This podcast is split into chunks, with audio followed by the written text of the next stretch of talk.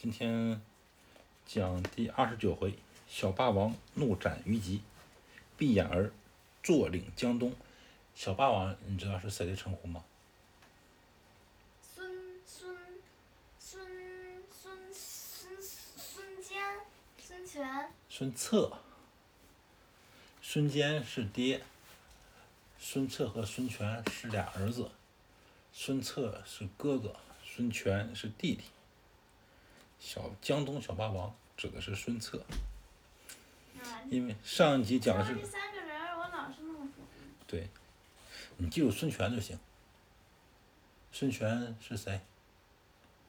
是管理吴国的，对上一回讲到古城相会啊，刘关张、赵云、孙乾、简雍、糜竺、糜芳、关平、周昌这些人都会合了，他们要准备去汝南嘛，恰好刘辟和巩都来请他们，他们就抓到汝南了。袁绍一看刘备不回来了，很生气，想要派兵打他。国图说：“哎呀，先不用考虑这个刘备了，考虑考虑孙策吧。”原来孙策呢霸占了江东，兵精粮足，在建安四年的时候，他呢把庐江给打下来了啊，打败了刘勋，然后那个派这个于翻这个人呢，去劝降豫章的太守叫华歆，华歆投降之后呢，哎呦，这个孙策啊声势大振，华歆实际上很有名的人啊，华歆后来好像做过丞相吧，做过汉朝丞相啊，华歆好像是他。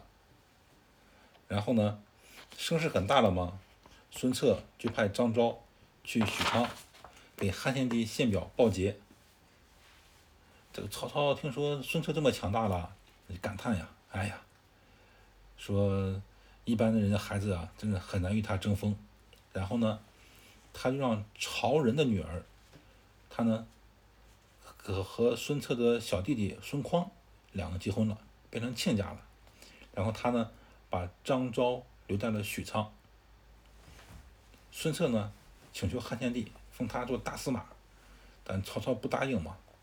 曹操不答应，汉献帝肯定也不敢答应。孙策听了之后呢，就特别生气，就想找机会去攻打许都。然后呢，这个吴郡的太守叫许贡，他就暗中呢派人到许许都去给曹操写了封信，大概意思呢就是说孙策呢特别骁勇善战，就和项羽一样，朝廷呢最好是表面上哎封他个官，宠幸他，把他呢召回到京都，不能呢让他在外面到处打地盘儿，这样呢才能以绝后患。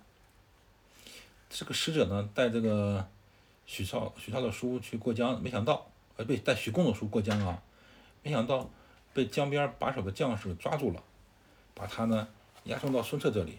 孙策一看许贡这个写的信呢，特别生气，就把那使者给杀了，然后呢派人假意呢请许贡过来商量事儿。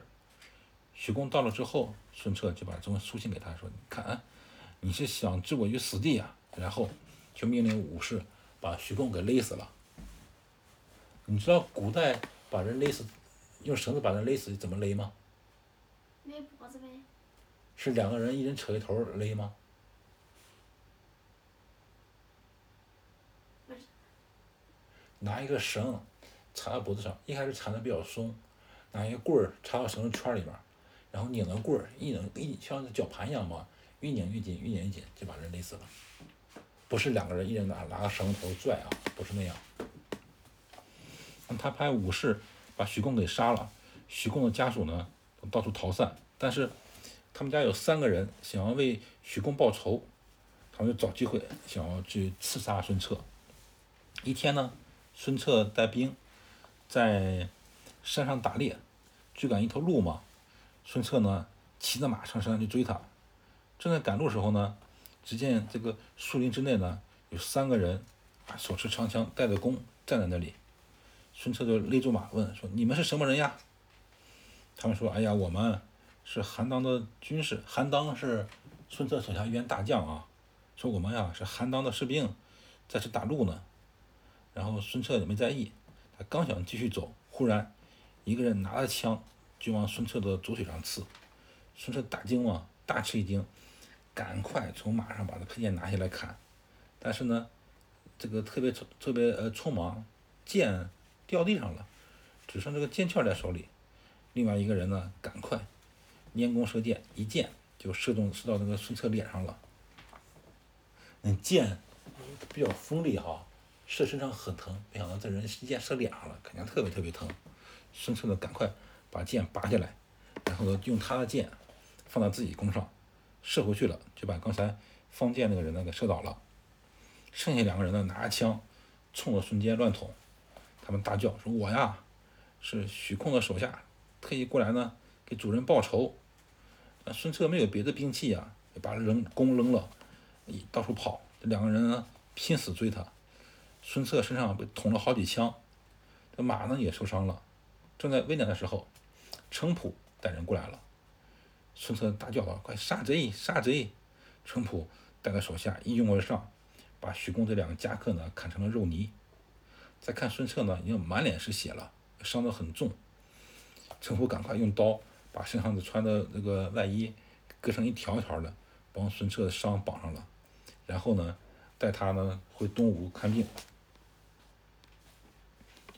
因为那三个许公的家人想为许公报仇，最后被杀了嘛，所以说罗贯中写一首诗来称赞这三个人，叫“孙郎智勇冠江梅，射猎山中受困危。”许家三客能死役，杀身豫让未为奇。豫让也是古代一个非常有名的刺客，爸爸可以专门找一段时间给你讲古代四大刺客，都很传奇。干嘛呢？不躺睡觉？干嘛呢你？躺好了，躺下，爸爸跟你讲，快点，别玩，你在玩手表吗？没有。嗯。这帮人把，这帮人把孙策救回去了吗？赶快派人找著名的医生华佗给他治病，但没想到华佗呢到中原去了，只有他的徒弟在。然后他们就命令。华佗他是他是那个边走边治，一找谁要治病啊，就给他治了。对，叫云游天下，也算是积善行德，到处在帮人看病嘛。但他去中原了，只有徒弟在。东吴这些人就命令这个徒弟看病。他徒弟说：“哎呦，这个射孙策这个箭啊，箭头上有毒，毒呢已经进到骨头里了。他呀需要静养百日，就是一百天，安安静静躺在床上待着，才能保证你这个人没事儿。如果你一生气啊，控制不好自己的情绪，啊，就离死不远了。但孙策这个人呢是个急脾气嘛，他恨不得马上痊愈。”这样，他休息到二十多天的时候呢，忽然听说张昭派了个使者从许昌回来了。孙策就把那使者叫过来问了，说最近有什么事吗？使者都说：“哎呀，曹操呀，特别特别的惧怕主公你，他手下的这谋士啊，也都特别敬佩你，只有郭嘉不服气。”孙策说：“郭嘉说什么话了？”这个使者不敢说，孙策很生气，就说：“你就问吧，你随便说。”使者就就把实话告诉孙策了嘛，说郭嘉曾经对曹操说说说你呀，说孙策主公你呀，不足为惧，因为你这个年轻，然后呢做事呢不仔细，性子比较急，不会考虑问题，你是匹夫之勇，早晚呀要死在小人的手里。孙策听之后特别生气，说哎，这个匹夫匹夫在骂是骂人的话哈。这个匹夫怎么敢这么说我呢？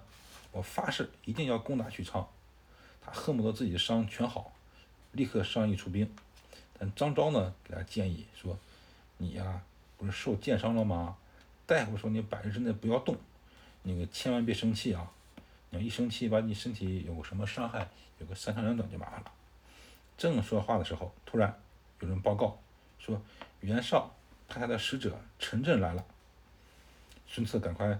让人把这个陈震叫进来，陈震就说了：“说袁绍呀，想要连接东吴，来共同对抗曹操。”孙策听之后特别高兴，本来他就想打曹操，想打许昌嘛。一看这个袁绍也这么想，很高兴。当天就和主那个手下这个武士呢，在城楼上设宴款待陈震。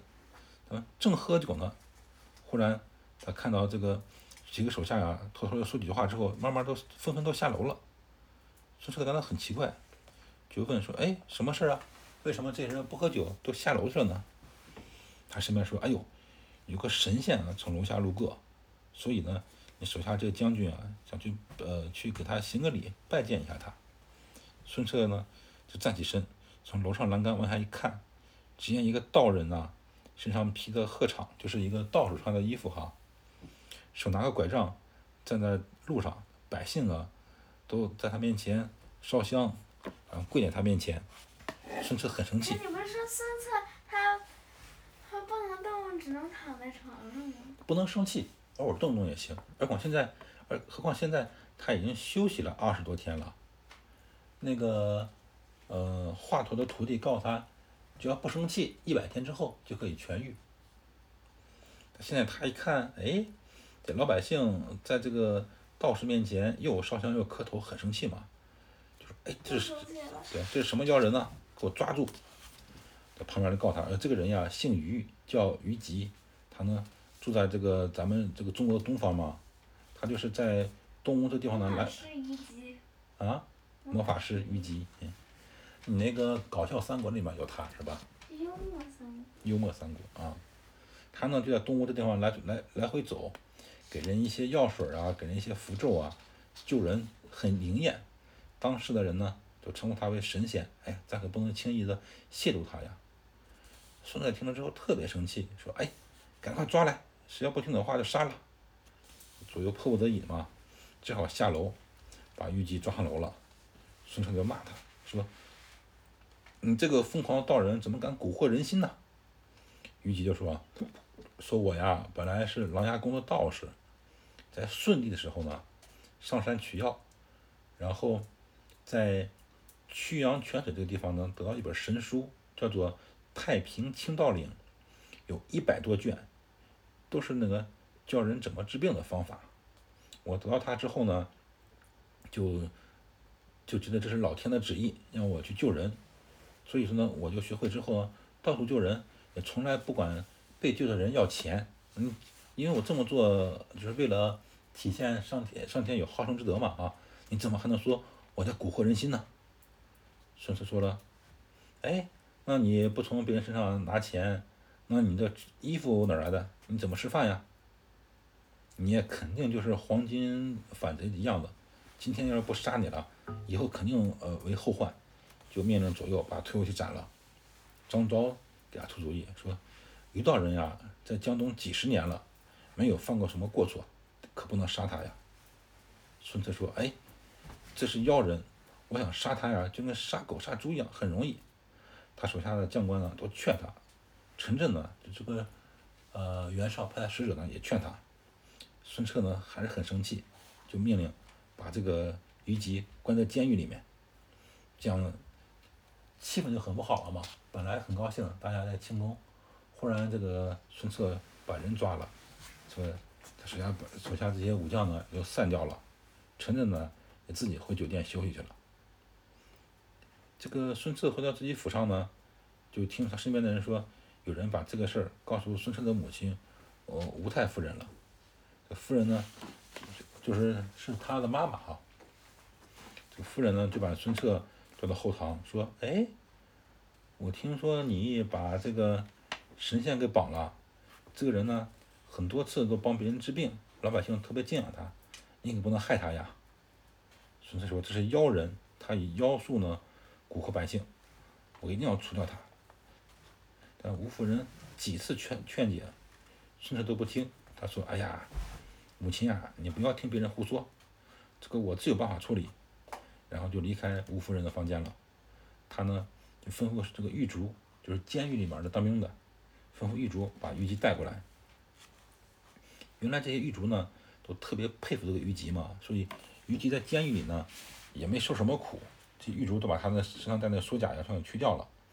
等到这个孙策召唤时候呢，这狱卒才给玉姬戴上锁甲。这个孙策一看特别生气，就狠狠地骂了这个狱卒一顿。然后仍然把这个虞姬给带上这个枷锁，给他放到监狱里面了。为什么要说那个那个管监狱的那些人呀？就是说明这个社会上各个阶层的人都特别佩服虞姬嘛。就是在古代，一般人进监狱之后特别容易受欺负，很多人就勒索你，让你给钱，不给钱的话就不不给你这个监狱人吃的。狱卒经常欺负那些进监狱的人，但是在《三国演义》里面，这些狱卒因为特别佩服虞姬嘛，不但不欺负他，还把他身上的枷锁这个摘摘掉了。那这那个孙孙孙孙策，孙策知道这件事儿啊？这一开始不知道吗？孙策不是从他母亲房间出来，只是想见一下虞姬吗？就一看虞姬在里面很享福，不但没受没受罪，还很享福。这狱卒还很优待他，很生气，就把狱卒骂了一遍，也没和孙那个呃虞姬聊，就直接把虞姬又关回去了。然后张昭啊，就联合了几十个人，联名请这个孙策呢放了虞姬。孙策说：“哎，你们都是读书的人，怎么这么不通情达理呢？”想当年胶州的刺史张金，他呢就听信邪教，每天呢焚香磕头，经常呢用个红头巾裹住头，称呢，因为按照这个这个这个邪教的传说呢，这么做可以帮他们打胜仗，但是后来他还是被敌军杀了，说这个这个事儿啊根本就不用信，他说假的，我呢。想把虞姬杀掉，就是因为你们也这么迷信他。但是吕范说了，说哎，我知道这个虞道人啊能呼风唤雨，现在呢正好天旱，干脆咱让他呢去祈求下一场雨来赎罪，怎么样？孙策说，哎，我看看这个虞姬这个妖人到底有什么能耐。他就命令手下在狱中把虞姬叫出来，把他家属给取掉了，让他呢去求雨。虞姬答应了。然后沐浴更衣，他呢就把自己。沐浴更衣。古代想要做想要做这种神圣的事儿，一定是把自己洗干净，换上新衣服，表示尊重神仙。不，皇上想要去祭拜的时候，也要沐浴更衣，而且要连续几天不吃肉，斋戒。很多信神仙的人都不吃肉的。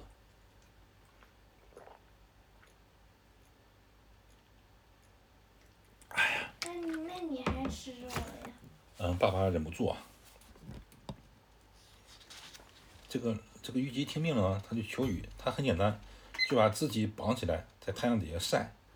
老百姓看到之后呢，哎呦，就围观，把路都给堵住了。虞姬呢，就和上面百姓的人说：“哎呀，我呢，求三尺甘霖，甘霖就是雨的意思啊。吾求三尺甘霖，以救万民。然我终不免一死。”就是尽管我求了雨，我还会死的。老百姓说：“哎呦，如果你求雨求来了灵验了，主公一定特别佩服你。”虞姬说：“哎，不行了，我的气数已经已就算出来他自己已经快死了。他说气数已经到这了，我逃也逃不掉。”不一会儿呢，虞姬亲自到了潭中下令说：“如果中午时候不下雨，就烧死虞姬。”然后他就命令命令人堆了很多干柴伺候着。快到午时的时候呢，忽然。狂风骤起，风过的地方呢，天上的乌云慢慢慢慢开始汇集。孙策说：“哎呀，这已经快要接近中午了，但是现在呢，只有云彩还没有雨，说明这是个妖人，这个虞姬是个妖人啊，求不来雨。”他又命令左右把虞姬呢扛上柴堆了，准备点火。这个这个火焰啊，风一吹，火焰就起来了嘛，叫焰随风起。忽然。一道黑烟冲上空中，一声炸雷，雷电齐发，大雨如注。顷刻之间呀，这街道上像河一样的水都满了，足足有下了三尺深。虞姬呢，就仰卧在柴堆之上，大喝一声，云就散了，雨也停了，太阳又出来了。然后老百姓呢，还有这个孙策手下的将领呢，一起把虞姬搀扶下柴堆，把他绳子给解掉了，表示感谢。因为孙策答应了，让他求完雨就不杀他，是吧？但孙策看老百姓还是佩服虞姬，也顾不上自己的。啊，孙策看老百姓在雨里面给这个虞姬磕头，都顾不上衣服弄脏了，他是特别生气，就说：天是晴天还是下雨，是老天安排的。你这个妖人只是运气好而已哈，你怎么能趁此来祸乱百姓呢？然后这个抽出宝剑，让身边人赶快杀了虞姬。见手下武将都这个这个这个见他不要这么做嘛，孙策特别生气，就说：难道你们想和虞姬一起造反吗？